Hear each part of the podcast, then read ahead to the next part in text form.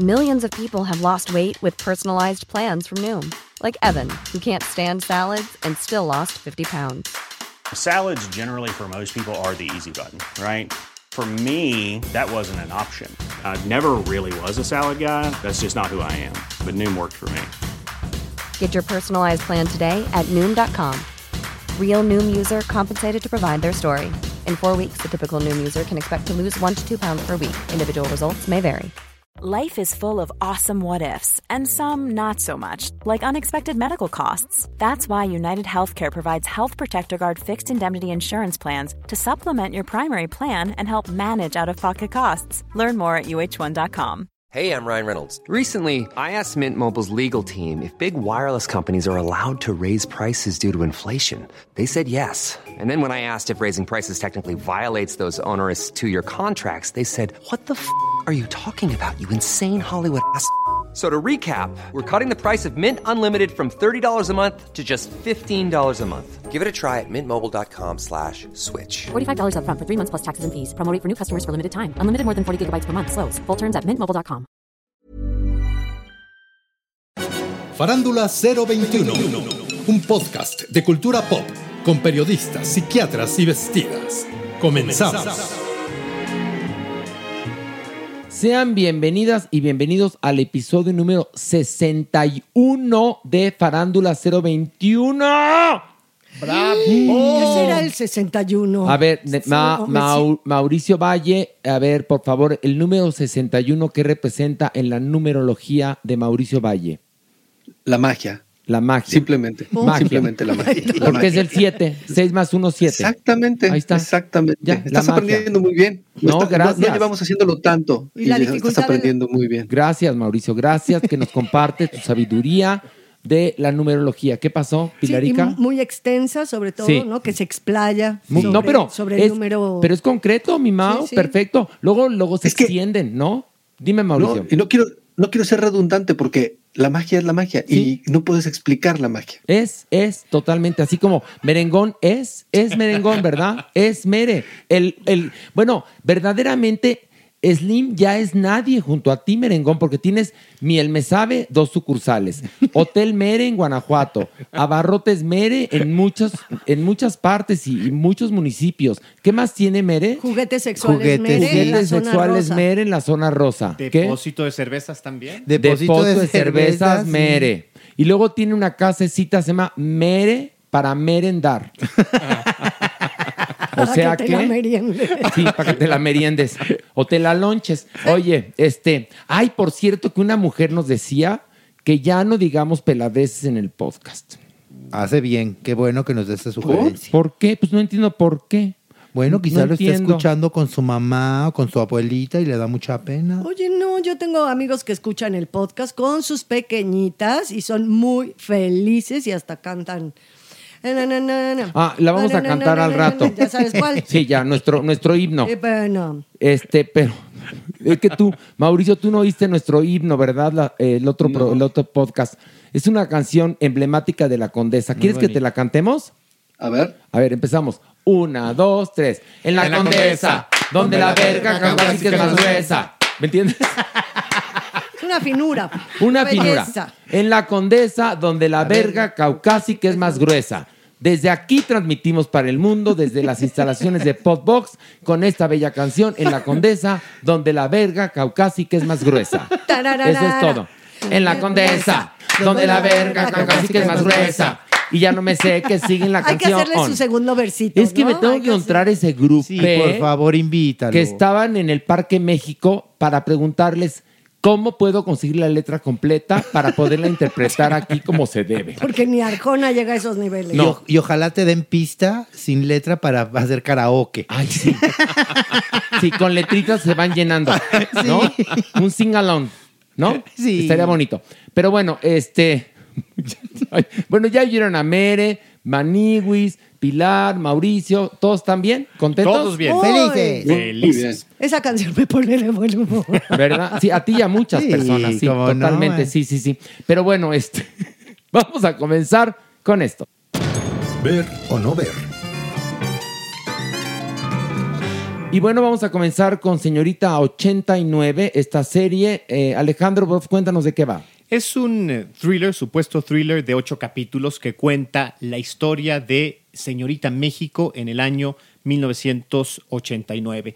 Eh, serían llevadas a una especie de finca que se llama La Encantada, en donde reciben adiestramiento de todo tipo, de pasarela, de maquillaje, de vestimenta.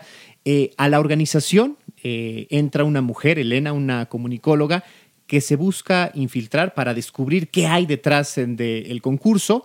Y bueno, lo que llega a encontrar es evidentemente una serie de anomalías, eh, pues de arbitrariedades y sobre todo también de crímenes en torno a una red de trata de personas. Ok, la serie la produce Pablo Larraín y la dirige Lucía Puenzo.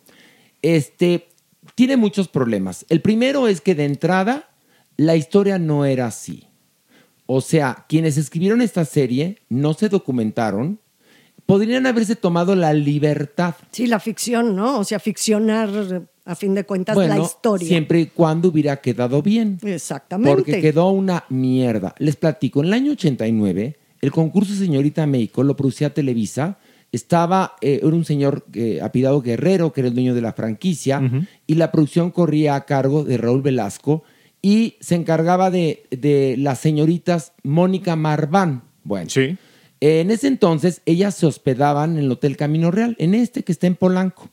Y era totalmente diferente a como lo cuentan. Porque ya llegaban preparadas, Horacio. Llegaban Finalmente, preparadas en de cada estado. En los estados hacían la Sí. selección, ya llegaba una mujer eh, pues hecha y derecha Sí. y simplemente se hacía el producto televisivo. Bueno, y yo tengo amigas que, como Rebeca de Alba, que salieron de ahí y nunca vio ni trata ni nada de esto de lo que te cuentan aquí. Ni las llevaron a una finca, ni, la- ¿verdad? ni vivían en una finca, ni nada de esto. Que además las actuaciones son infames, están dirigidas con las nalgas.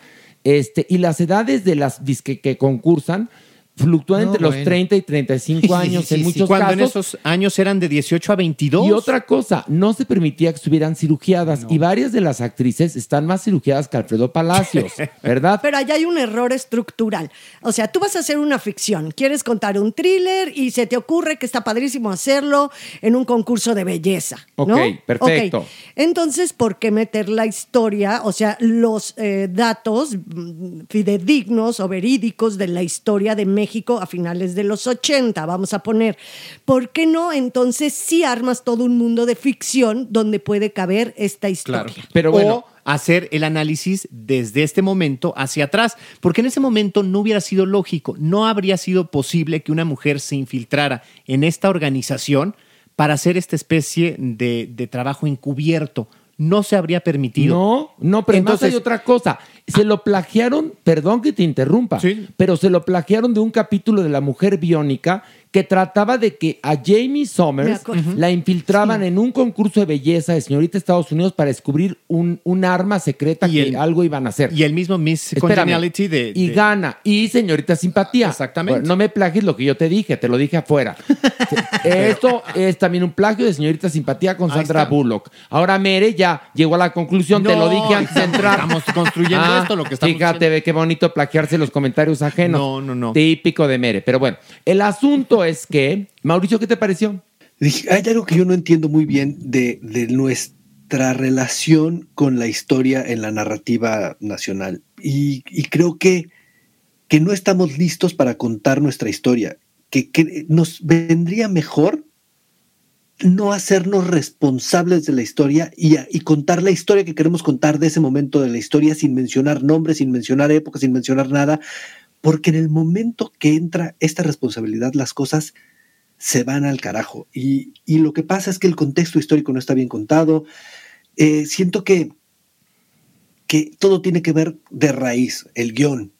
Hay otras cosas que siempre hablamos de ellas que tienen que ver con el dinero y eso es bastante desafortunado, pero el guion podría ser bastante sólido, bastante agresivo, bastante fidedigno y no lo tiene. Y ese es un problema al cual nos enfrentamos cada vez que queremos contar algo de nuestra historia. Y creo que es una cosa un tanto de cobardía y, y no sabemos tener un compromiso con la realidad. Oye, ¿quién- una pregunta, ¿quién escribió este horror? María René Prudencio y comparte crédito. Esas historias son bastante complejas porque quien tiene el crédito principal es María René y tiene el crédito compartido con Lucía Puenzo. Ninguna de las dos son mexicanas. Bueno, Lucía Puenzo yo sé que es argentina, María René yo la conozco desde hace 30 años Sí, pero en es México. peruana, es peruana. Es peruana y no, no independientemente me da igual de dónde sean. no investigaron. Es un ejercicio de investigación y de pues, documentación. Yo puedo hablar sobre los egipcios Sí, puedes, siempre y cuando Sí. investiguen, ¿no? Maniguis, Pero es que además se nota y se ve y entonces es como, ay, yo lo siento como, ay, ¿qué importa? Mira, es para este público. Y no, es una serie que está en una plataforma Está en donde... Star Play Latinoamérica o Amazon Prime también se puede ver ahí, ¿no? Perdón. Pagando Maniguis. extra, sí. No, Maniguis, es simplemente que si es un producto que está compitiendo con otros productos. Por lo tanto, Maniguis, todo lo que decimos aquí siempre. Por ejemplo, el arte, el arte de la serie. Maniguis, yo como simple mortal me di cuenta que en las locaciones se veía nuestro México actual. Claro, los semáforos, las calles. Por ejemplo, hay una escena muy representativa. Ella va manejando por la Plaza Tlaxcuaque. Es 1989. Se tardó años en reconstruir después del temblor. Fue donde se cayeron todos los edificios de las costureras. Perfectamente, limpísimo. Este, con estas eh, eh, banquetas eh, protegiendo a los, a los, a los peatones que son desarrolladas después del 2010. No es lógico. ¿En dónde y eso, están los y eso ochentas? no pasa en las series que analizamos la semana Exacto. pasada. Por ejemplo, en esa de las primeras damas, No, Dios mío. tú ves los 20, los 30, Es los impecable. 70, los 2000, es perfecto, no se les va una. Y aquí, estos que además desprecian a la televisión, muchos de los que trabajan en estas series, pues están haciendo cosas peores que la telenovela más ramplona. Porque además de que la trama no es original, se ve que la escribieron con un rencor.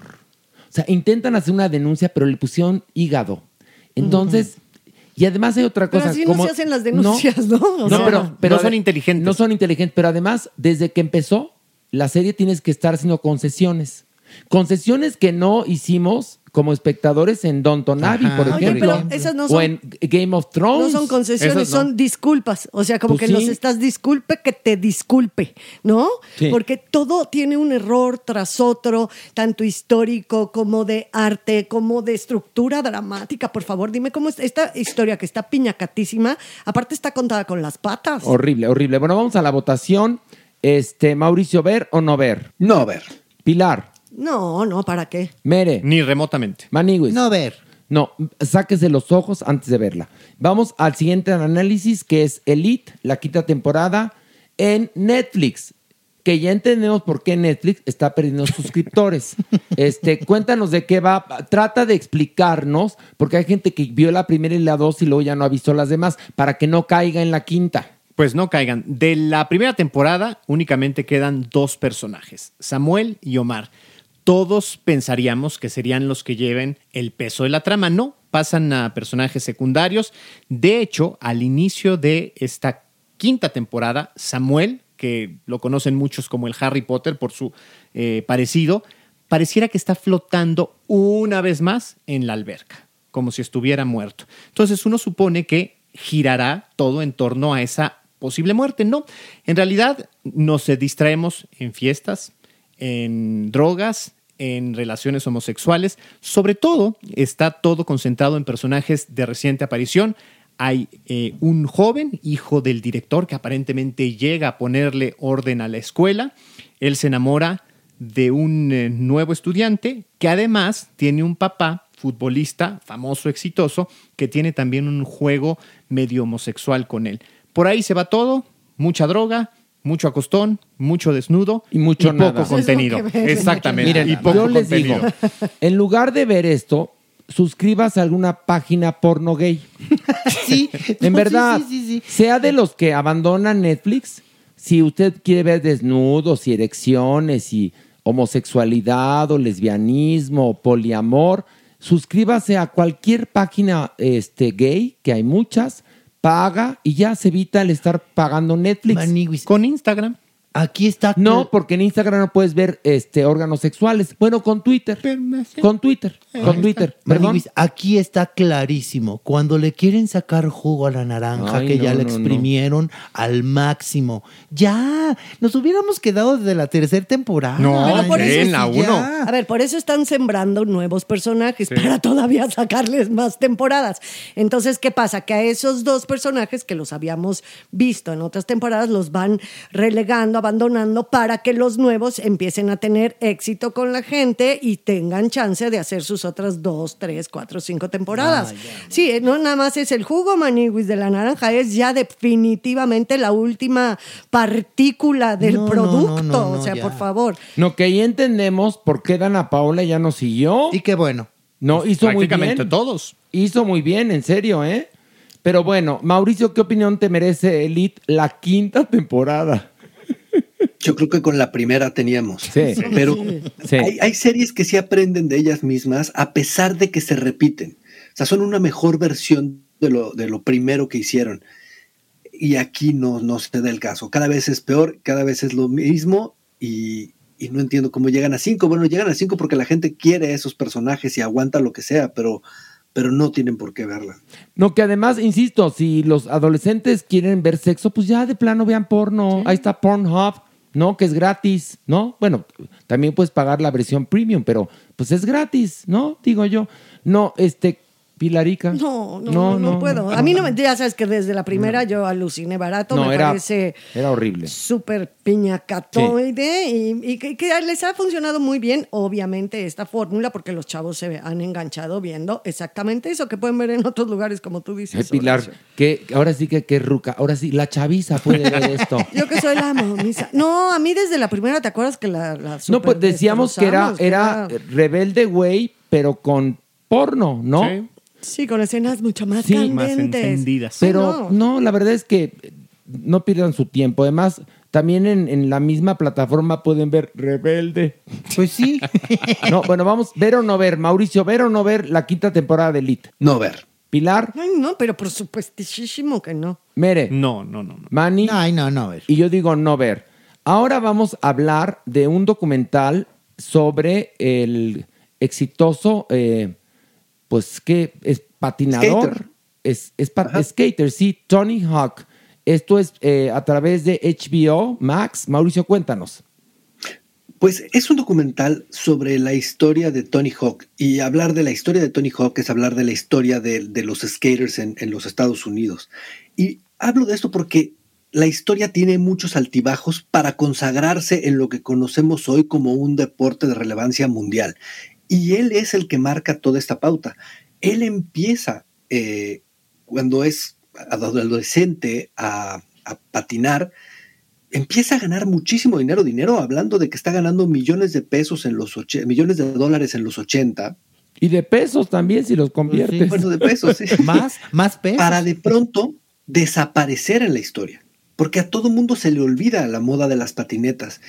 Luego revive, luego vuelve a caer y luego vuelve a renacer y renace ya en, la estrella que hoy conocemos. Y, y es, un, es un documental bastante emotivo. Yo no soy fan de los skaters, sí me gusta su historia, pero aquí vemos a un hombre que ha logrado cosas que nadie más ha logrado. Y esos momentos están documentados porque, bueno, ya toda su historia toca con, con, este, con el tema de que las cosas ya están muy a la mano. Y, y es conmovedor, es conmovedor ver a este hombre que perdió todo varias veces en su vida, pero siempre quiso seguir patinando y el día de hoy, pues es un héroe nacional. No, y está putri millonario porque además, ¿cuántos este, juegos de video se han hecho con, eh, con esto? Que pues que tienen que ver con Tony Hawk, ¿no? Mauricio. Bueno, sí, de todo, o sea, hay documentales, películas, han hecho mucho sobre su vida, sobre su persona, su imagen. Sí es un hombre que, bueno, si a los, si a los 15 estaba haciendo varios millones de dólares, ahorita está fundido en No, billetes. está fundido. es interesante porque además saben cómo hacer los documentales, está bien hecho. Y después de haber visto Señorita 89 y Elite, la quinta temporada, bueno, eh, este documental de HBO Max de Tony Hawk es Citizen Kane. En serio, se los juro, ¿eh? En verdad, ¿eh? No sé qué les pareció a ustedes, Oye, compañeros. Oye, ¿Qué? oye Maniwis, ¿Qué, aquí es una gran lección para las mamás. Señora, si usted ve a su hijo con la patineta, deje de estarle diciendo deja de perder el tiempo, porque mire, igual y la hace millonaria. No, saca de pobre, sí. Pero La es un saca de garbanzo de, a libra, o sea, es uno entre un millón. Y la verdad, por eso, pues se, se le dedican documentales, es millonario y todas estas cosas, porque muchas veces sí ves que los chamacos están nada más ahí echando la huevis o haciéndose güeyes Ay, allá afuera. Pilarica. No, yo perdón que te lo diga, te lo digo. No, tú también como padre puedes ver si tu hijo tiene un talento o tu hija un talento. Y no engañarte, ¿no, Horacio? Porque, los papás se sí, engañan bien gacho sí. y así de, ay, no, es que mira qué bien está Miren. en el ballet mi hijita, Sí, ¿no? y dices- vas, no, espérate, a mí me ha tocado así de amigas, de, ay, va, ya hoy es su función, vamos, compras los boletos, porque aparte te los Ah, venden, claro, mira, claro. ¿no? Híjole, llegas y ves unas cosas que dices, dioses del Guadalquivir, porque esta mujer no se da cuenta que su hija no tiene ese talento y la niña ni le gusta ir a esa clase y tal vez tiene habilidades manuales o más en Claro. Cualquier otra. plásticas. Entonces, la verdad es que los papás, en eso sí, ojo, mucho ojo, pueden encaminar y ayudar a sus chavitos a que tengan mucho más fácil la vida en ese sentido. Sí, no, no se hagan pendejos. Miren, por ejemplo, una amiga mía que es bailarina, bailarina profesional, que trabajó en, en- en la Compañía Nacional de Danza, dice que le caga, por ejemplo, ir a una reunión y le preguntan, ¿qué eres? Bailarina, ¿no? Y entonces una señora, ah, yo también soy bailarina. Sí, ¿dónde estudiaste? No, tomé clases en, en la Academia de Coyoacán tres años cuando tenía ocho años. Ah, mana. En Jazz City, ¿no? O sea, que algo todas así. se llaman así. Les voy- no, ahora hacen zumba. Mira, les voy a contar una anécdota para que vean que no es lo mismo, no es lo mismo. Resulta, no me pregunten por qué, Paloma Picasso viene a México. Repito, Paloma Picasso, la hija de Pablo Sí, sí, Picasso, sí, viene sí. a México. No sé por qué, pero acaba en una cena en casa de Tongolele. Tongolele tenía un marido. Bueno, Tongolele pinta Sí. pinta dos montañitas con un sol en medio, pinta unas florecitas así, ¿no? Un amanecer del trópico, eso debe de pintar unas palomitas, unas maripositas, pintará Tongolele, ¿no? Entonces, están en, las, en la cena en casa de Tongolele, Paloma Picasso, etcétera. Y en un momento dado, ya al final de la cena, cuando están en el coñac y el café y el postre, el marido de Tongolele se levanta y le dice, Palomita, a Paloma Picasso. Mire, le voy a enseñar. Porque mi mujer pinta. Sí, como su papacito. ¿Ya me entendieron? Sí, claro. Bueno. Como su nada más. papacito, Sí. ajá. Mi mujer también es pintora, como su papacito. Mira, hablando de anécdotas, yo Ajá. conocí a Tongo Lele Sí. en casa de José Luis Cuevas, en Ah. una comida, porque eran como de ¿Y ese pintó o qué? Sí, Ah. y también ahí estaban con sus pinturitas.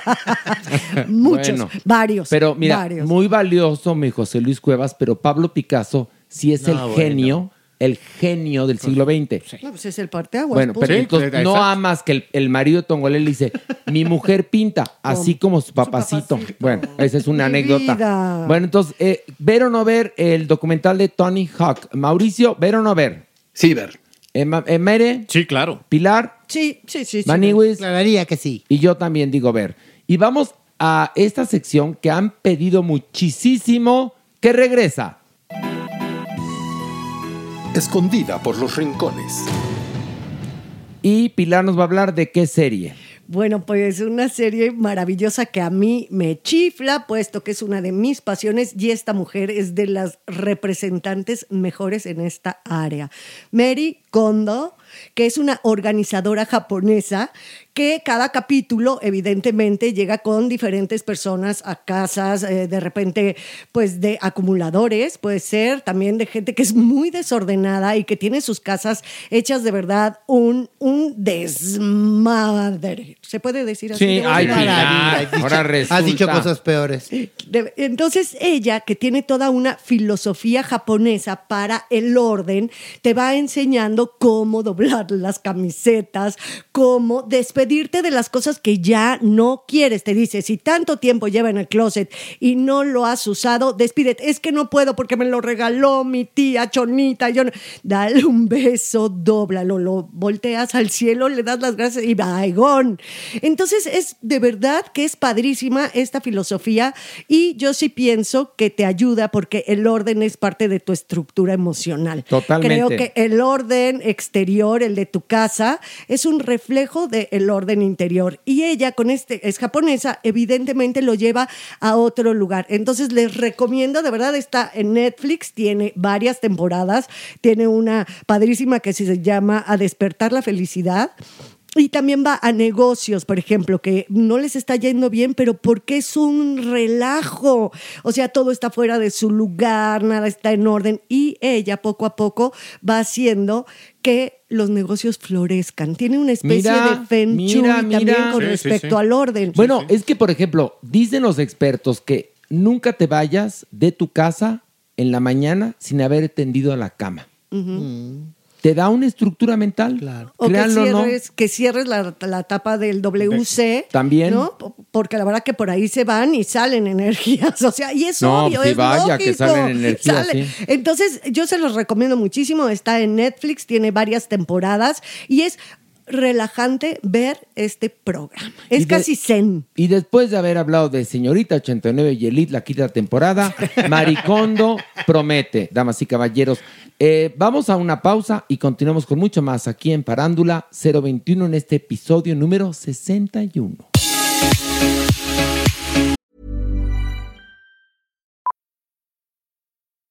Millions of people have lost weight with personalized plans from Noom, like Evan, who can't stand salads and still lost 50 pounds. Salads, generally, for most people, are the easy button, right? For me, that wasn't an option. I never really was a salad guy. That's just not who I am. But Noom worked for me. Get your personalized plan today at Noom.com. Real Noom user compensated to provide their story. In four weeks, the typical Noom user can expect to lose one to two pounds per week. Individual results may vary. Hey, it's Ryan Reynolds, and I'm here with Keith, co star of my upcoming film, If, only in theaters, May 17th. Do you want to tell people the big news?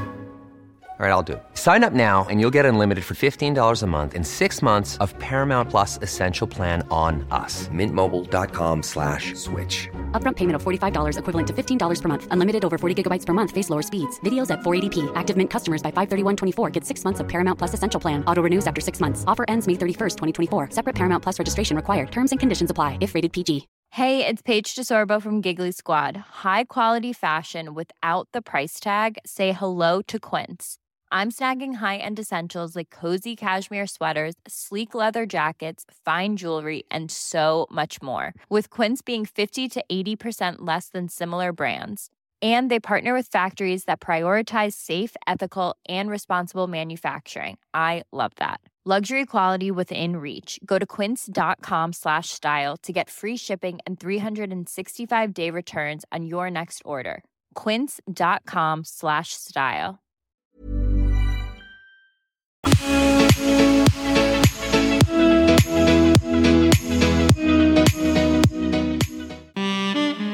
Nuestra adopción responsable. Y ya está aquí la Supermana, un aplauso. ¡Bravo, super! Bueno, vamos a hablar de adopción responsable, cortesía de Salvando Huitas Peludas. En esta ocasión, Traemos a Luna, que es una perrita miel, es hembra, 10 meses, juguetona, cariñosa y muy protectora. Esto es, es importante de tomarlo en cuenta. Ok. Y también nos está haciendo favor Ernesto Cisneros de resguardarla. es, Así es que es uno de los dos perritos que él encontró. En una la cajita semana abandonados. pasada ofrecimos al macho y hoy a la hembra a que se Hades. llama Luna. Esta es Luna. Ok, perfecto. Así es que, por favor, si usted está interesado en cambiar su vida, comuníquese al 5561 0951 74 o en nuestras redes va a aparecer el banner para que vean a esta maravillosa hembra miel. Es fantástica. Perfecto. Y vamos a esto. La, la sección. Y bueno, les pedí preguntas y llegaron muchas. Entonces, Jeremy Cruz, para quien pide un aplauso. ¡Bravo! ¡Eso! ¡Qué cosa! Va a responder con prontitud todas las preguntas. Jeremy, ¿cómo estás? Muy bien. Vámonos con las preguntas. Muy bien, Jeremy. Si te pegas más al micrófono, Y te lo con un ánimo y un punch. es fantástico. Porque has tragado gluten, en verdad, ¿eh? La semana pasada y hoy que ha traído este, delicias de miel mesera Alejandro Brock. Qué belleza. Jeremy, pero Fíjate, para el micrófono no te acercas bien, pero ¿qué tal la comida? Pues yo ¿Eh? pensé Al otra tenedor. cosa. Ah, el otro también. Con eso pero se ¿qué tal, atasca. ¿qué tal los pastelitos de miel? Me sabe, ¿eh? El Ándele. pastel de panditas, qué cosa, ¿no? Que se tragó. Impactante. No, impactante los que te comiste. Impactados nos quedamos todos del hambre que tienes, pero bueno. Y tu cuerpo también No te está por vamos a impactar. juzgar. No te vamos, no, aquí, aquí no juzgamos. No. Aquí no juzgamos. Son descripciones, que es diferente. Así que, por favor, vamos a comenzar con las preguntas. Aquí dice este hombre, eh, eh, Juan Antonio González, el sexo en adultos mayores, ventajas y desventajas y sugerencias. Creo que las mejores ventajas es tener una vida sexual plena, disfrutar del placer y es posible, pero se requieren situaciones específicas como geles con hormonas, manejo con medicamentos que favorecen la erección y ver todas las condiciones médicas, como hemos dicho en programas previos, para tener una seguridad y una sexualidad plena. Ahora, una pregunta. Para esta evaluación hay que ir al doctor, porque uno puede pensar, eh, estoy bajo de testosterona en el caso de los hombres, ¿no? O eh, tal cosa, o mejor ir con el doctor que te haga análisis y entonces saber dónde están ahora sí que tus áreas de oportunidad, ¿no, doctor? Así es, y resulta que el sexo en las mujeres mayores a 60 años es mucho más placentero inclusive que cuando eran jóvenes. Mm. Pero hay que acudir y tener todas las herramientas necesarias para poder disfrutar y sobre todo tratarte. Muy bien. Supermana, ¿qué? No, yo estoy Tú, de acuerdo. con este tema y desde Farándula 40, ¿te acuerdas Sí. que íbamos viendo estas situaciones que Claro. la gente no cree que la gente que tiene ya una tercera edad, que ¿Por qué no? Claro. tener una vida sexual plena y sana? Oye, No, pero pues ya tener porque la 60 vida- años eres está súper chavo, la verdad, joven. para como Sí. ahora. De hecho, hay muchas civilizaciones que ya no consideran a una persona de 60 años adulto mayor, sino No. hasta los 68 o 69, porque todavía es pues la plenitud de la vida. Abajo el edadismo. Hay que acabar con eso que nada más invisibiliza. Ay, sí, eso me gustó. Es- es- Sí. sí, invisibiliza y yo creo que no debe ser así. Bueno, todos estamos reaprendiendo. Dice Tammy, ¿cómo protegerse? Fíjate qué pregunta tan buena. ¿Cómo protegerse de abusadores sexuales? Jeremy. Uy, esto es muy complicado, Horacio, porque la mayor parte de las personas que cometen abusos sexuales son conocidos y generalmente es parte de la familia. Creo que lo hemos dicho también en otros programas y es bueno repetirlo y es, cuando hablamos con los hijos, cuando hablamos con menores es, primero darle nombres específicos a la genitalidad, hablar claramente de si alguien te toca sin tu consentimiento. Cuando eres menor de edad, mencionarlo pues a quien más confianza le tengas, que generalmente van a ser los padres. Y un punto importante es con los padres siempre crean a sus hijos. Sí, que investiguen, ¿no? Profundamente, porque pues los chavitos sí pueden estar diciendo la verdad o pueden estar infatuados, como también hemos analizado esos casos. Sí. Entonces, también los papás tienen que estar súper pilas. Es una responsabilidad muy, muy fuerte. Oye, me surgió aquí una duda. Un menor que es abusado por su padre o madre, porque estas cosas suceden, ¿a dónde podría él o cómo podría él canalizar esto, doctor? Existen muchas instituciones que están a favor de las víctimas y buscando justamente ayudar a las personas. Eh, uno de estos centros es el CTA, que puede como dar y tener como elementos también de protección, al menos en tratamiento psicológico psiquiátrico. La Clínica Condesa tiene también áreas de apoyo a las víctimas de abuso programa, ¿no? sexual y programas específicos para dar, ¿se acuerdan? El PEP, Ujú. que es la profilaxis post-exposición, y otros centros específicos de apoyo a la violencia. Pero esto va a romper a las familias y esto va a generar daño que afecte a múltiples generaciones. Por lo tanto, los padres tienen que estar también preparados para hacer estos interrogatorios y proceder. Pero primero explíquenle a sus hijos cuando tengan co- conocimiento y cuando puedan entender a decir no. Claro. No. El poder del no. El no. Y la pregunta eh, merece una respuesta más completa y quisiera yo abundar. En verdad, ¿cómo reconocer a un, digamos, si ya eres ma- mayor de edad? Pues cuando alguien te toque sin tu consentimiento, cuando alguien te quiera forzar a besarte, tienes que decir no y que te valga madre si hay más gente, si es un jefe tuyo. Intereses creados, claro. Si O un estás en una reunión de trabajo, si es un familiar, que te valga madres. Defiende tu integridad. Vamos a la siguiente pregunta. Este dice: Gil, me enteré que mi ahijado ve material para adultos. Tiene 12 años. ¿Cómo puedo apoyar en abordar el tema? Hablando con los papás de este tema, entendiendo que los adolescentes consumen porno y gracias a la pandemia el porno ha tenido un crecimiento hasta seis veces más de los años previos y pues por todo lo que te puedas enterar, los papás son quienes tienen que tomar la decisión porque son sus hijos, sus adolescentes y pues simplemente lo más adulto, lo más sano es info- informar a los padres. A ver, una pregunta, doctor. ¿Qué pasa si este es tu hijo? Te la volteo. No es el ahijado, es tu hijo que tiene 12 años y tiene un teléfono inteligente y ve porno, porno, porno, porno, porno.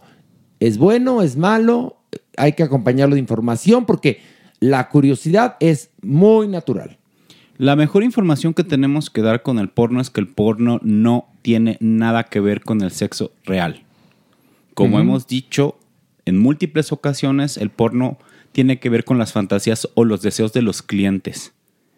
Y mencionar que puede verlo cuando sea la edad y el momento adecuado. Que vamos a hacer una vigilancia de las redes sociales y que vamos a estar al pendiente para hablar de cuestiones sexuales.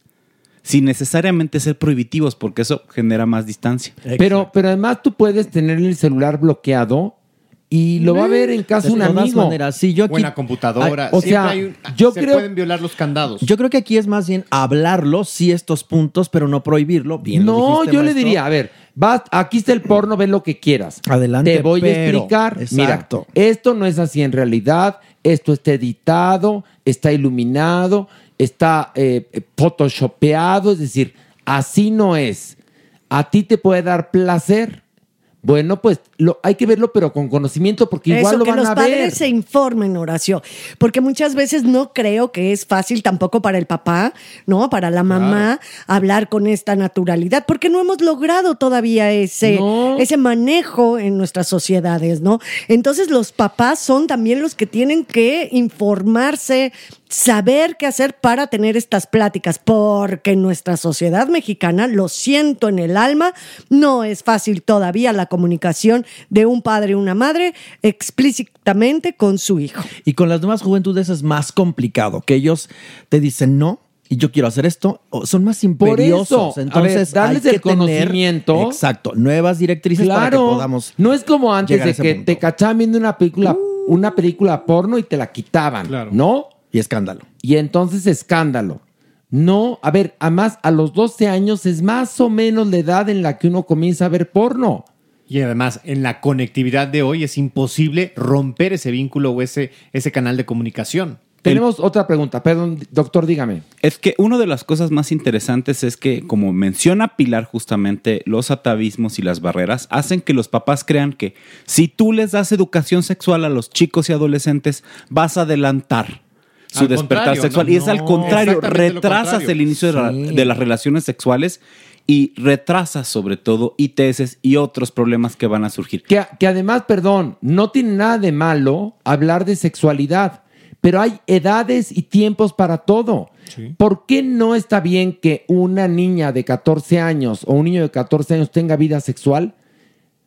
Porque no están preparados para, para, para vivir los efectos de esto. Las consecuencias. las consecuencias. Entonces, a ver, otra pregunta. Eh, fíjate, este es bien interesante. Viene de Flores Padua. En esta época de corrección política y paranoia por acoso, ¿cómo haces saber de manera respetuosa a alguien que te interesa? Y también cómo rechazar de manera educada, pero definitiva, a alguien. Creo que uno de los puntos más importantes cuando nosotros hablamos de lo que necesitamos es me gustas. Creo que eso no tiene nada de ofensivo. A ver, depende. Si Pero es jefe, puede ser- jefe a secretaria, sí. Ah, evidentemente, esto es Ah. algo. No, fantástico, Horacio.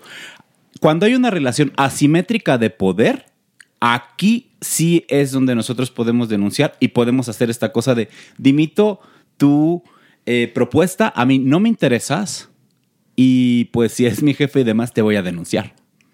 No puedes hacer eso. Ahora, cuando somos pares, puede ser una persona, me interesas. claro. Sí. O también, no me interesas. Ahí tenemos que saber manejar también el rechazo. Porque Que no es. claro, con el no. Porque más, se, a ver, ¿cuánto daño ha hecho a esta sociedad arjona? Por ejemplo, Con sus canciones. con sus canciones asquerosas. ¿Te acuerdas? Hay una canción que, que- habla justamente de me estás diciendo no, pero en verdad me estás diciendo sí. Sí. Y yo voy a insistir hasta que me digas que sí, porque tú con un no me estás queriendo decir que sí. No, señores. Entendamos que un no es un no y un sí es un sí. Y tratemos de ser coherentes como seres humanos nosotros, ¿no? Sí, otra vez viene todo este sistema que a las chavas, no sé, bueno, pues que era lo que rifaba, que tú te hacías que es que la difícil y decías no, no, no, y en realidad era un sí. O sea, sé que la canción es una asquerosidad, pero sí lo viví yo en la adolescencia, que entre más difícil te hacías con los chavos, y era porque sí estabas dando una apertura. O sea, sí existía eso. Hoy el no es no. El sí es sí. O- hagamos eso, ¿eh? Doctor, ¿qué opina usted? Creo que uno de los puntos más importantes también es expresar nuestras necesidades con la gente, con lo que nosotros queremos y necesitamos. Es decir, me gustaría tener relaciones sexuales contigo, siempre entre pares, siempre en una horizontalidad. Y la otra persona puede decir, sí, no, podemos ser amigos, podemos ser una relación. Creo que esto es fundamental. Hacer estos cambios en los paradigmas en jóvenes, adultos y personas en plenitud nos va a enriquecer como sociedad. Gracias, doctor, por mencionar esas otras etapas, porque nada más de repente estás, ¿no? También está padre que también como mujer adulta y también como adulto mayor también te puede suceder. No, o sea, no, no- es nada más y de a todos los géneros permea en todo. Dice Mike, ¿cuándo uno debe considerar ir al psiquiatra, doctor? Cuando hay discapacidad. Eso es la definición de trastornos mentales. Cuando una enfermedad mental incapacita tu trabajo, incapacita tus relaciones de pareja, incapacita tus relaciones familiares, incapacita tu participación en sociedad. Es decir, voy a hablar de la enfermedad más común que es depresión. Cuando está la tristeza, la dificultad para disfrutar las cosas, la falta de energía, tienes ideas de minusvalía, hace que no puedas trabajar bien, o que vayas al trabajo pero no lo hagas de manera constante, o que tienes ideas oscuras y quieres perder la vida, ese es un gran momento. Pero también hay otros momentos en donde ir al psiquiatra es absolutamente sano, no tiene que haber discapacidad, sino porque buscas un mayor crecimiento o un mayor entendimiento de tu persona. ¿Psiquiatra o psicólogo? Cualquier ¿Cuál sería persona la- experta la en salud mental, porque recuerden, los psicólogos son aquellas personas generalmente licenciados en psicología que estudian conducta humana. Y hay psicólogos que se dedican a ver cuestiones escolares, administrativas y otros clínicos. Pero un psicólogo clínico requiere un grado de maestría para poder ver pacientes. Cosa importante y siempre les voy a recomendar. Si su psicólogo les dice no vayas al psiquiatra, no tomes medicamento, huyan. huyan de ahí. Y Ahí eso es un está. factor importante. Miren, es muy sencillo. Cuando te sientas mal y que creas que un psiquiatra te puede ayudar, ahí, ahí es el momento. Ahora, también no estaría mal que, aunque no te sientas mal, fueras al psiquiatra. Es, el psiquiatra y el psicólogo son como hacer ejercicio. Tienes que hacerlo, ¿eh? Exactamente. Y comer, ¿no? Sí. Pero bueno, eh, vamos a esto. El Averno. Unos a otros conmigo. Uy, uy, uy, uy, uy. Ush, maíz, ush, maíz. ¿Qué te pasa? ¿Qué, qué tienes? ¿Qué? Maíz, una vez más vamos a bajar al Averno. Pero hoy estoy contenta. ¿Por qué? Hoy va a ser un Averno especial, Maíz. ¿Qué? ¿Por qué? Porque va a ser Averno Vintage. Ah, lo han pedido. Eso es muy bonito. Qué bueno que complazcas a nuestros escuchas porque pidieron a vernos vintage. Mucho Por eso estoy contenta. Ah, Claro. Sí. Ah, ¿por eso estás contenta? Sí. Pero ¿sabes qué? Vamos a bajar ahora sí, tú, para que esté la doñinini. Porque ahora sí le traigo unas a la doñinini que le van a dar en el hígado. ¿Contemporáneas? No, de, de- de su época. Por eso, contemporáneas. Le van a dar en el hígado. Vamos a bajar ahora sí. Pues si ya no tiene, mi amor. Bueno, vámonos. Una, dos, tres. de las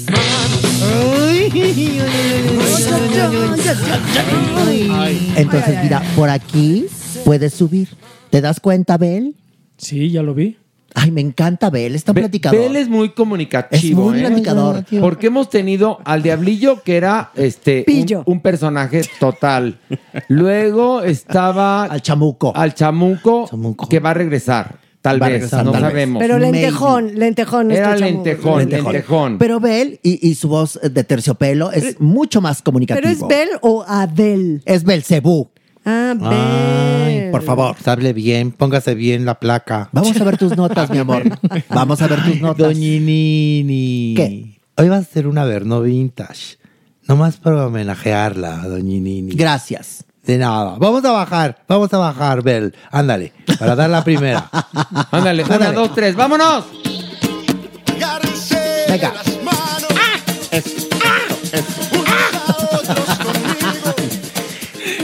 Ay, Doñinini, ¿le suena el nombre?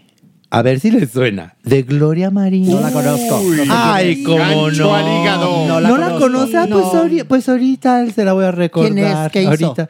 Pues nada. ¿Abogada? No, una actrizaza, de las mejores actrices de la época. La de doña sabe oro. perfectamente. Ya lo Por sé. favor. Se está haciendo. Se está haciendo y sobre todo porque fue el gran amor de Jorge Negrete. ¿Ah, sí? Y se casaron y murió a su lado y le regaló un, así, cállese, un aderezo de esmeraldas. me- me- ¿Todo eso hizo Pues por no, ella? Pues Jorge, no, pues el no, charro pero, pero se enamoró perdidamente. Horacio, información chafa. No, no, No, información no, no, chafa no, no, no. se enamoró perdidamente de ella. ¿Ah, sí? Cuando se encontraron en Ay, Jalisco, no te rajes. 1941, doñinini. Ella tenía 22 años, él 30 y fue amor a primera vista. No, e hicieron 11 películas, mi amor. pero 11 solamente fue películas. recordado el charro cantor por el peñón de las ánimas. Conmigo. No, no, no, no, no, sí, no, no, una ¿qué- sola qué le película. pasa? Bueno, ¿Qué le claro. pasa? Ay, pobrecita de usted, de veras. De veras, ¿cómo, cómo le está ardiendo, como No, dice no, no, Pilar, no, no, el hígado que no tiene ya? Te estoy ubicando, estúpida. Pues no, Casi fíjese está, que no. trae una lágrima, Sí, una lágrima esa, cayó en la sí, sí. arena. Ahora en la arena cayó una lágrima. Mi Así, amor, yo ya no tengo fluidos. Discúlpame. Con eso te digo todo. Tú los dejas en los hoteles, pero yo no. Pues no, que está ¿Y usted luego? en la ver, ¿no? Y bien enterada de las cosas de allá arriba. Qué bárbara, doña. Pues sí, efectivamente, como dice Doña Nini, hicieron 11 películas juntos, pero tenían una vida hermosísima. Tanto así que decidieron adoptar a una niña que se llamaba Gloria Virginia. Gloria ¿Qué? Virginia, Gloria Virginia. Es que porque- No, no, a mí tampoco me estés no, criticando. sí, a mí no pero me dijo ¿Qué? bien. ¿Qué? Lo dije Triple, Lo dije bien. Y Oye, era- te voy a aplicar el Cristian Castro. Se pronuncia. Oye, no, permíteme. Fue mi entonación. Ah, bueno. Fue mi entonación. De Gloria Virginia. Gloria Virginia. Muy bien, Porque vamos a la le siguiente decía- nota ya. No, Así le ¿no de- hemos acabado? Ah, no, ¿Qué le falta pasa? muchísimo de esta ¿Qué le nota. A síguele. A ver, a ver, sí, no le echen montón a la doña No, Nini. no, yo puedo con por Horacio. No necesito que me ayudes, por A favor. ver, dejen que acabe su nota. A ver, Manigus. Pues nada, nada, nada más que fíjate que Jorge Negrete tenía. fíjese. Ay, bueno, fíjese que Jorge Negrete tenía un íntimo amigo que ¿Ah, era sí? fotógrafo que se llamaba Raúl Corrales. Y él es el que dice que no se murió Jorge Negrete por su cirrosis hepática, no. Él en realidad murió del amor que le tenía Gloria María. No me digas. Ay, Ay, qué ay, tristeza. sóbese. Te voy a decir una cosa. Sóbese. Jorge Negrete se quiso pasar un año a todo dar conmigo y se la pasó muy bien. Y a mi lado, sí, efectivamente, falleció. Tanto Pero murió. no por amor a esta. ¿Cómo se llama? Gloria María. Ah, pues a ella. Claro que no. Ay, ya, se- ya había terminado. su Murió de tristeza. Ya todo Pero era a ver, así, ¿por qué murió? De... A ver, yo creo que ahí te estás intrigando, Manigus. Sí. A ver. Sí. ¿Qué? Mira. Parece guajolote. Oye, no, tampoco me compadre. Ah, En todo caso, gallina de Guinea. A De ver. Esas pelonas de atrás. Esto lo está declarando un amigui Una como dirían ustedes, de Una Gloria chismosa. Marín. Y chismosa argüendera ya amarra Porque él acabó de Jorge Negrete, que lo conocía o de muy Jorge bien. Negrete. Pero él acabó sus días con la doñinini. Por favor. Y otra Ah, cosa, sí. Gloria Marín, cuando surgió María Félix, se expresó muy mal de, de- de María Félix diciendo, Tenía razón. es como... ¿Ah, sí? Sí, un ah, sí, poquito, ¿tú crees? Un poquito sí. A ver, cállate. eh, escuchen qué decía Gloria Marín. Ni saben lo que voy a decir. A ver, pues Estamos dale. esperando. Le preguntaron, ¿qué opina usted de, de María Félix? Evidentemente. ¿Y qué ¿no? dijo? ¿Quién es María Félix? No. ¿No? Dijo, María Félix es como el edificio de la lotería. Va a pasar de moda. ¿Y qué creen? ¿Y qué creen? ¿Y qué hubo? que no. ¿Y qué hubo le? ¿Qué hubo le? ¿Con De- quién estás hablando tú, Joto? ¿Quién está acá? A ¿Con ver, quién estás hablando ándale. tú? La de la Con, peluca. con lo que queda de la doñinini. No, mi amor, estoy entera y divina. Sí, hay Estupenda, que perenne. Doña, Sí, sí. que usted es la number one. Trascendió Eso sí, no cabe la menor Todo. duda. Y costó trabajo, ¿eh? No, no fue tan fácil. Que creyeran que todas las mexicanas eran como yo. En el planeta Eso es no cierto, fue tan fácil. Eso es cierto, pero de que, de que murió de amor a, a Gloria Marín. Mentira. Sí, muy y que bien. Gloria Marín era mucho mejor actriz que usted. Sí, también. también, es Mentira. Mentira. Le ardió. ¿no? O- ojo. No, ni me ardió ni nada. Mentira. Gloria Marín era preciosa. Sí. Y era buena actriz. Eso no está discusión. Pero la doña era la doña. Por favor. Perdón, digamos que ella, digamos que ella era tómense un una buen foto. carro, pero yo era un Ferrari. Sí. Así de sencillo. Sí. Ña, Ña, Ña, Estúpida. Tómense una foto. No, ahorita le vamos a aplicar A ver, el gallinita de Guinea. Ya me sale, mira, ya. ¿Cómo es? A ver, oye, Maniwis. Espera, tú no, yo voy. No, Ah. Maniwis. ¿Quieres tu galleta? Pues no soy perico. Pues pareces, fíjate. Entonces, según este Pareces. sacrosanto señor, Pedro Infante sigue vivo y Jorge Negrete murió de amor Por Gloria, Gloria Marín. Marín. No, Hazme digo el yo. Carbón, favor, Horacio. Y Sara García si era abuelita. Por favor. Bueno. Vamos a bajar. Hablando de. Agárrense de las manos. Estamos en el Averno Vintage. Vintage. Qué bonito grita eso? Pilar. Así le haces en los moteles, mi amor. ¿Cómo? Así como acabaste de gritar. No. No, ¿sabes qué? Cuando en lugar de gritarse, No, no creo. parece- es- Esta es de amplitud modulada, no. No, crees. Hace, hace así cuando le van y le tocan la puerta. Ya se le pasaron las seis horas. A seis horas. Qué bien informado estás. Porque me he contado Pilar, No. que es mi amigo. Sí, hay que aprovechar Ándale. hasta el último minuto. Pues sí. a ver, Oigan. Maniwis. Oigan, les voy a hablar de otra mujer bellísima, bellísima del mundo del espectáculo, Maricruz Oliver. Ok. Ah, hermosísima Maricruz Oliver, Maniwis. Nace en Puebla en 1935, Maniwis. ¿Cuándo? 1935. Deja de estarme criticando, Horacio, No, pero- porque te voy a sacar Es de mi sección no, pero- y vas a sentir muy No, feo. no, no, mi amor, a ver, un momento. Para empezar, este es el del Averno. Y yo aquí vivo. Y tú bajas. En todo caso, es mi sección. A ver, pues usted baje. Esta es una desgracia. Pero, pero ahora salió ¿Pero cómo? ¿Tú de qué te ríes, ve? ¿Tú de qué te ríes? Salió heterosexual. Ahora resulta. Pero a ver, Muy heteronormado el Joto. escúchame. Qué asco, pues. Es que cuando das datos, pues, pues, dalos tú, pues dalos tú. No, dalos correctamente. Tú eres el periodista. El, en el cuestión. reporterillo pillo eres tú, por favor. Sí, tú eres el reporterillo Ay, me pillo. gustó, me gusta el reporterillo. A ver, reporterillo pillo. A ver, ¿Qué? di, di bien, Maricruz. A ver, Maricruz Olivier. Ok. Que nace en 1935. Mira, ahora qué bonito En leyó. Puebla, Pero mami, de eso, Huacán, ¿qué? Puebla. O sea, muy ¿Cómo bien. que qué? ¿Cuál Pues, es el Averno? ¿Nos va a dar su, la monografía? Venga, Horacio. ¿Ves qué periodismo? Es lo que estamos haciendo. Es lo que pasa por estudiar en, Wikipedia. en la Academia de Mara Castañeda.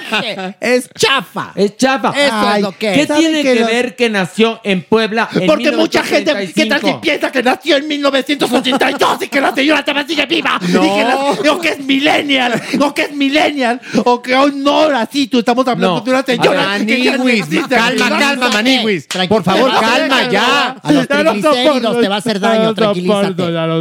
En tu nota, que la dieras coherentemente, ya no tienes que explicar la fecha, pero bueno. Claro, porque lo ubicas con los hechos. Claro. Maniwis. Bueno, ok. Ya. Ella hace una telenovela famosísima, Maniwis, que se llama Teresa. La primera. La one and only, la primera.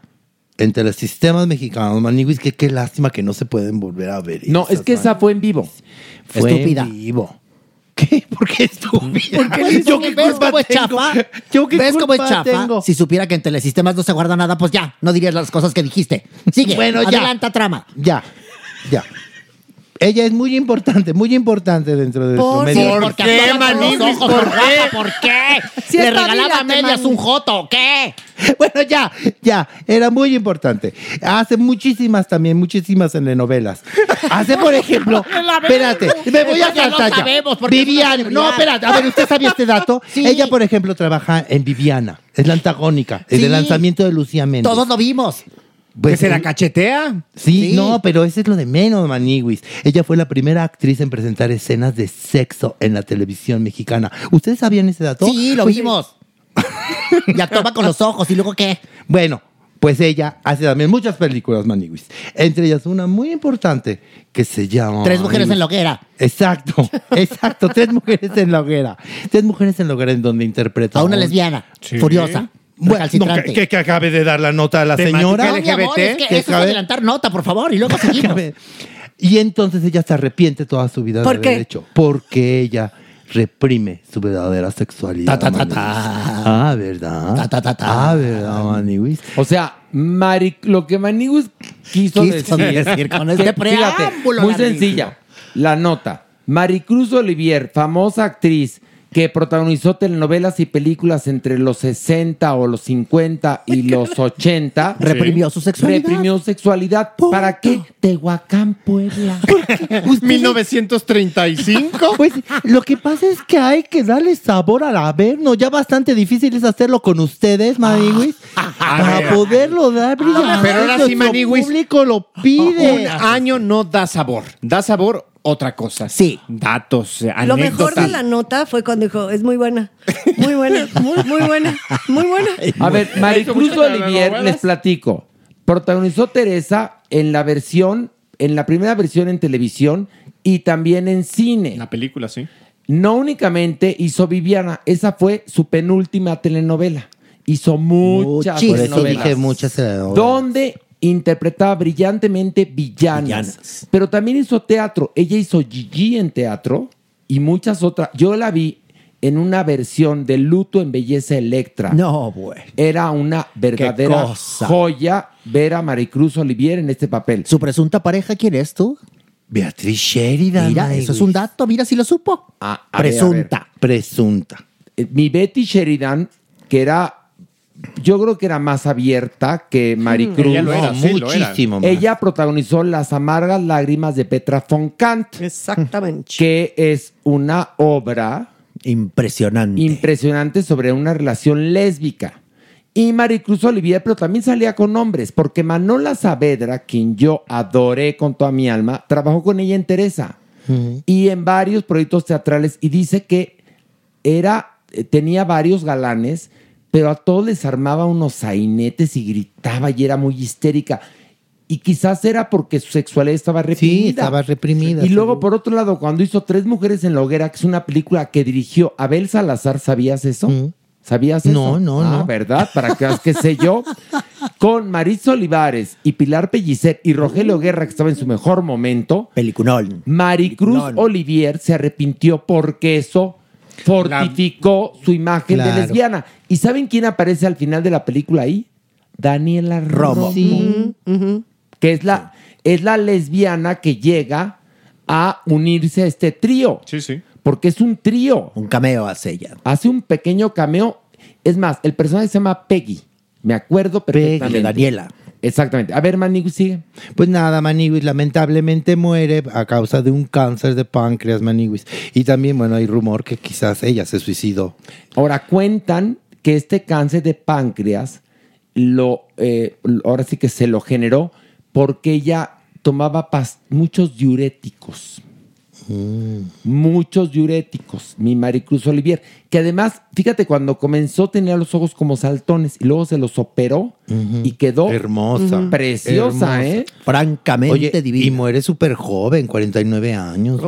Murió joven. Súper joven. Leyenda, ¿eh? Una leyenda. pero entonces nunca se aceptó. Fíjate. Qué triste, ¿no? sí, qué triste. Y por otro lado, hoy vemos a tantas mujeres felices, aceptadas, que además son famosas. No, y que además ven su película, su material, como un hito del lesbianismo. Es considerada la primera película justamente que toca el tema.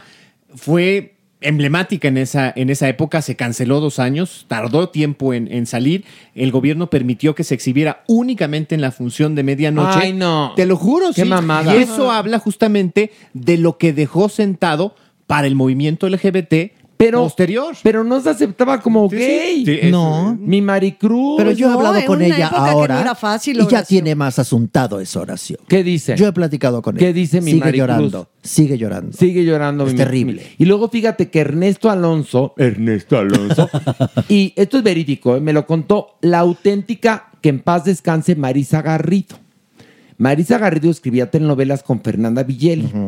Y me contó que cuando ya Maricruz estaba muy enferma, iban Ernesto Alonso y Marisa Garrido a casa de Maricruz, que porque le estaban escribiendo una telenovela y esto era para darle ánimos. Ay, chiqui. Qué belleza. Porque ya, pues ya se iba a morir. Pues claro. Sí, todo esto se lo contamos, se lo pero sí cuentan que era una mujer muy difícil. Muy conflictiva. Te voy a contar otra anécdota para que veas que yo sí soy periodista. Fíjate que Zoila Quiñones, ¿se acuerdan de Zoila Sí. Quiñones? Sí, sí. Que trabaja en mi secretaria. Ella estuvo en la primera versión de La Sonrisa del Diablo, que la protagonista era Maricruz Olivier. Y entonces ahí se estaba estrenando el videotape y era muy caro. Entonces, pues no se pueden repetir muchas escenas. Y entonces había una escena en la que Maricruz tenía que agarrar a cachetadas a Zoila Quiñones. Y Zoila estaba embarazada, recién embarazada. Y, en, o sea, las cachetadas se marcan. No, pues Maricruz le dio unos cachetadones, pero así se, mira, así mira. Ay, ay, ya te Se marcan, Horacio, se Esos sí eran cachetadones, no, como los de ahorita. Le dio cuatro cachetadas. Bien dados. Y entonces Zoila empezó a llorar y se cayó. Y Ernesto Alonso entró indignado al Z a decir, Maricruz, contrólate.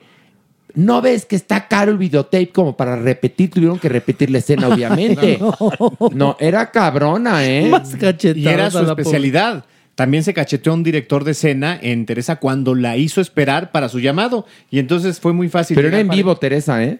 No, pero Teresa la, la en vivo. película. No, no, no. Ah, la, la peli- Cuando película. fue la filmación de la película, Ah, ok. se cacheteó porque le hizo esperar eh, para, para comenzar el llamado. Y lo que decíamos, también se cacheteó a Lucía Méndez. Pues qué carácter Sí, tan fuerte, sí, sí, tan sí. amargado, ¿no? También, o Pero sea, es la que verdad. Lo que, lo que cuentan es que como ella ocultó el lesbianismo. Se amargó. Pensé que la testosterona. No, se amargó.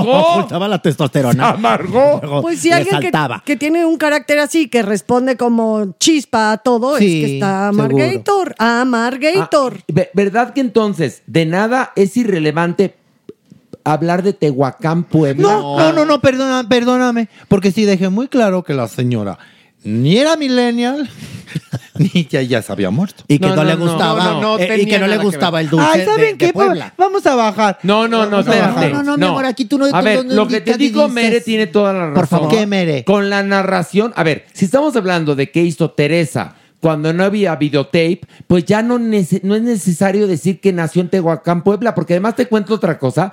Ella desde muy joven vivía en La Condesa, porque mi papá la conocía. Y es más, vamos a cantar. En la Condesa, donde la verga caucásica es más gruesa. Qué gran momento, gran momento hemos vivido. Horacio. Porque mi papá vivía en la calle. Esa de canción no le gustaba seguramente a No, Maricruz. seguramente no, seguramente no. Vamos a la siguiente nota, órale.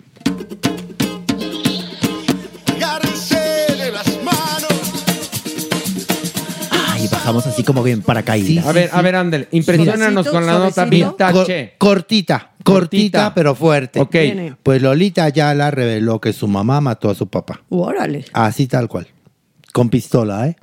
Cuando ella tenía 10 años, mi Lolita Ayala. ¿Y el motivo? Celos. de ¿Celos? tus ojos cuando miras. No, Tengo celos de los más cabrones. Bueno, era No, conocida no, como la primera autoviuda. Eso es hacerte, eso así como el automac, la autoviuda. ¡Órale! ¡Qué no, fuerte! qué fuerte. Esto es mu- muy poca gente lo sabe. Y era doitor. Sí, su marido papá era, era droitor. Fundador del primer banco de sangre. Ajá. Exactamente. ¿Estoy cierto o no? Por Sí, eso. Lolitu Ayalu se quedó con ganas de ser doctora. Sí, exacto. Ella siempre quiso estudiar Sí, medicina. sí, sí. y ella sí, no sí. quedó tan tocada del evento, ¿verdad?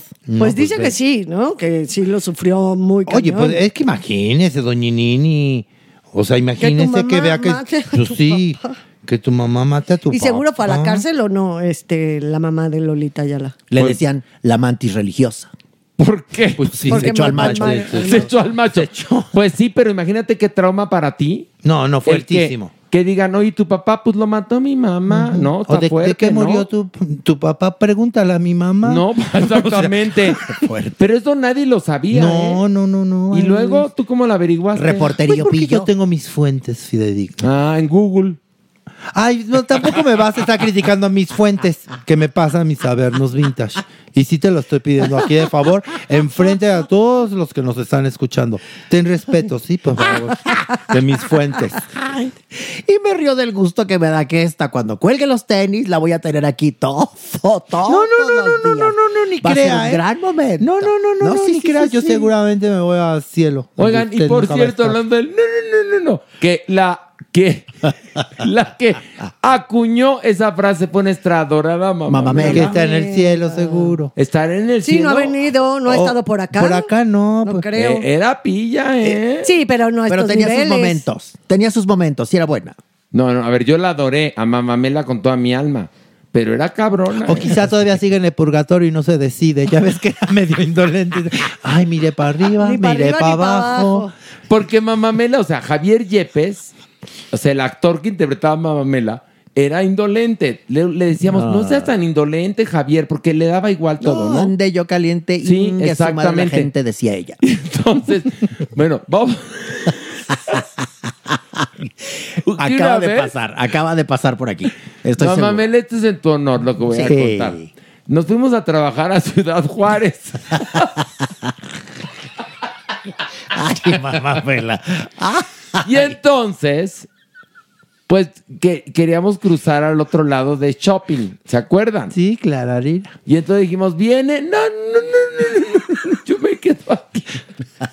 Ahí vamos, Mela. Bueno, Mela, venga. No, no, no, no, no, no, no, yo no me voy a cruzar. Bueno, pues habíamos llegado dos días antes a nuestra fecha, ¿no?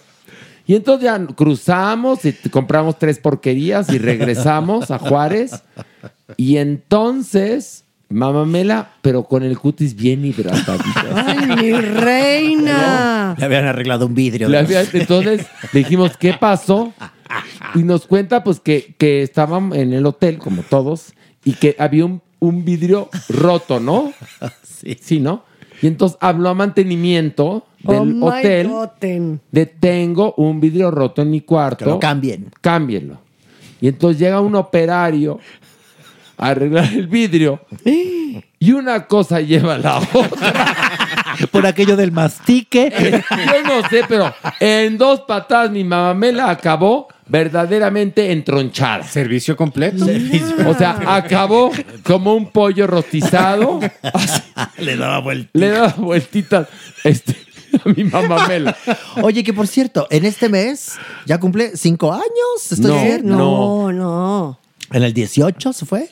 18, 19, 20, 21, 22, ¿qué hubo? Bueno, y en ese viaje también hubo una gran anécdota del gordo Gallardo, Ay, el que también en paz descanse. en paz descanse. Del tío. Y del tío, el, el primo, No, el tío. es que les vamos a contar otra todo- intimidad. todo- híjole. Pues sí. A cada lugar de la gira que íbamos, que recorrimos la República Mexicana varias veces, Del tingo al él tango. siempre tenía un pariente al cual, de ahí empezó lo de la raja.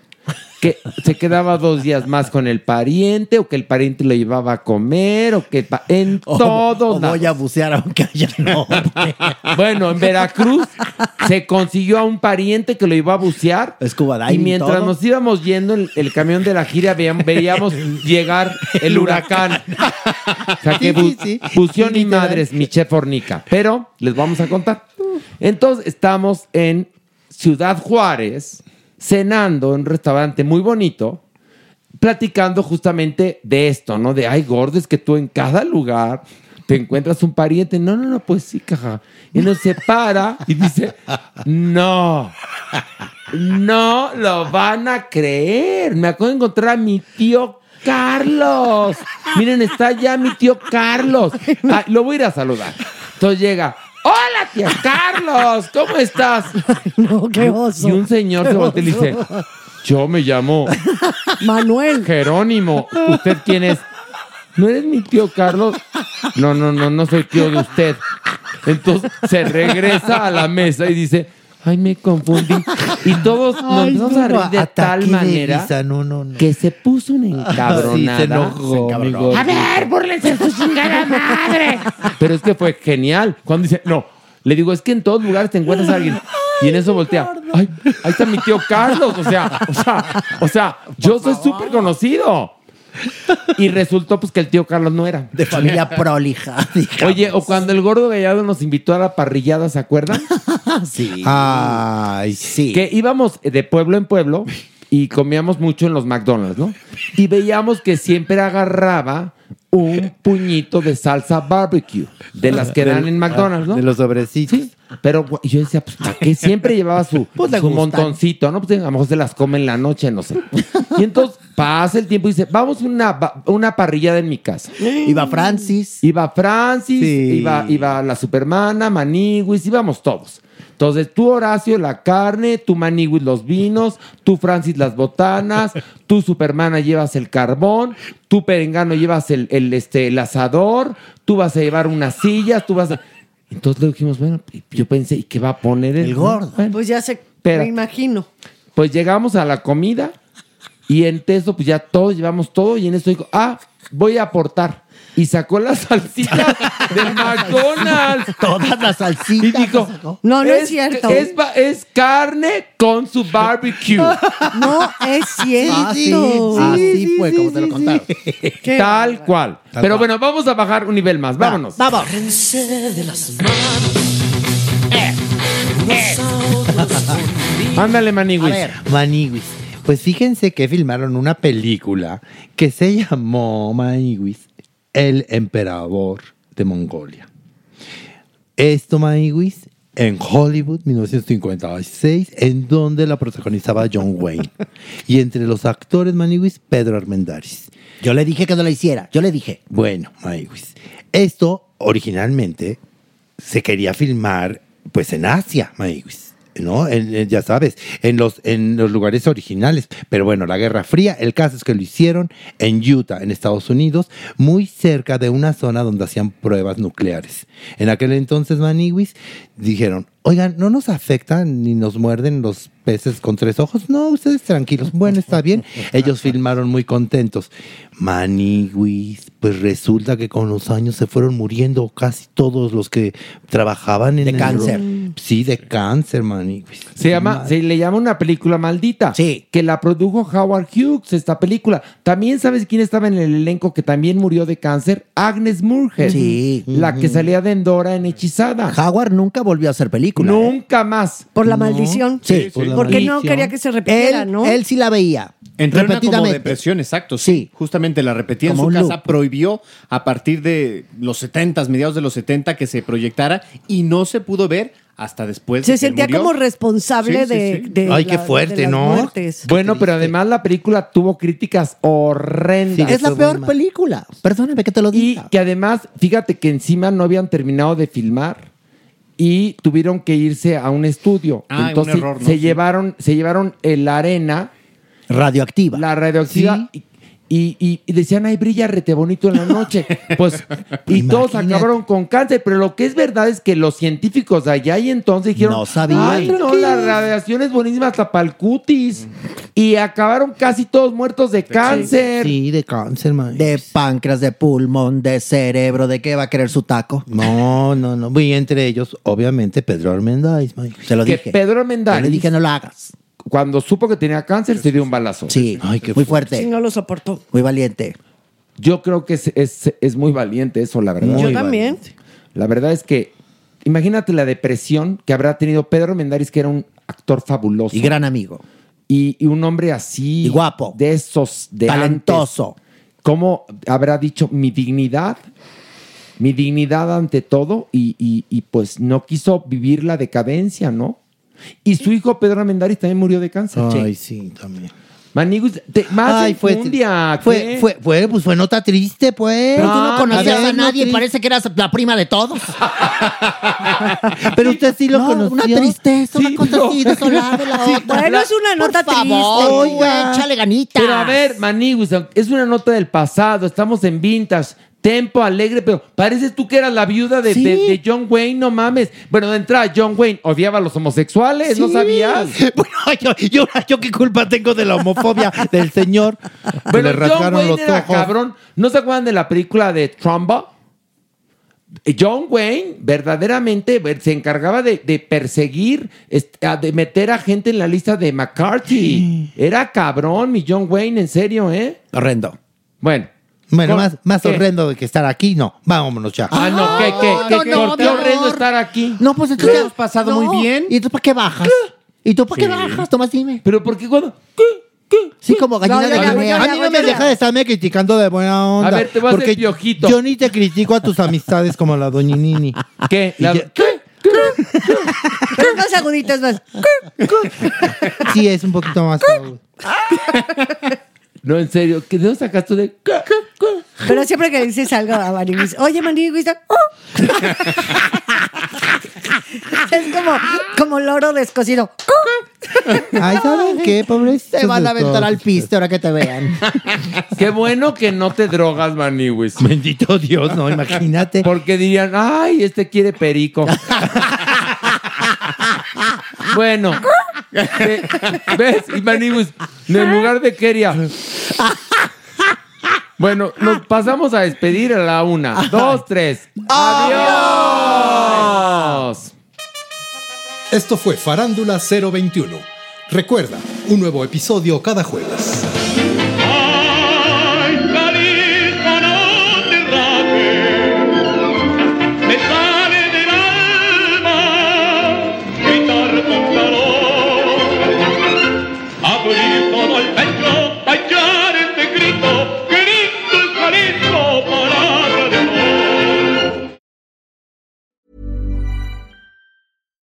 If you're looking for plump lips that last, you need to know about Juvederm lip fillers. With Juvederm Volbella XC and Juvederm Ultra XC, your lip look, whether it's subtle or bold, can last up to one full year with optimal treatment and no additional maintenance. Find a licensed specialist and see if it's right for you at juvederm.com today. That's J U V E D E R M.com. Add fullness to lips in adults over 21 with Juvederm Volbella XC or Juvederm Ultra XC. Do not use if you have severe allergies or a history of severe allergic reactions, or if you're allergic to lidocaine or the proteins used in Juvederm. Tell your doctor if you have a history of scarring or taking medicines that decrease the body's immune response or that can prolong bleeding. Common side effects include injection site redness, swelling, pain, tenderness, firmness, lumps, bumps, bruising, discoloration, or itching. As with all fillers, there's a rare risk of unintentional injection into a blood vessel, which can cause vision abnormalities, blindness, stroke, temporary scabs, or scarring. For full important safety information, visit juvederm.com. Even when we're on a budget, we still deserve nice things. Quince is a place to scoop up stunning high-end goods for 50 to 80% less than similar brands. They have buttery soft cashmere sweaters starting at $50, luxurious Italian leather bags, and so much more. Plus, Quince only works with factories that use safe, ethical, and responsible manufacturing. Get the high-end goods you'll love without the high price tag with Quince. Go to quince.com slash style for free shipping and 365-day returns. Imagine the softest sheets you've ever felt. Now imagine them getting even softer over time. That's what you'll feel with Bowl and Branch's organic cotton sheets. In a recent customer survey, 96% replied that Bowl and Branch sheets get softer with every wash. Start getting your best night's sleep in these sheets that get softer and softer for years to come. Try their sheets with a 30-night guarantee. Plus, get 15% off your first order at bowlandbranch.com. Code BUTTERY. Exclusions apply. See site for details.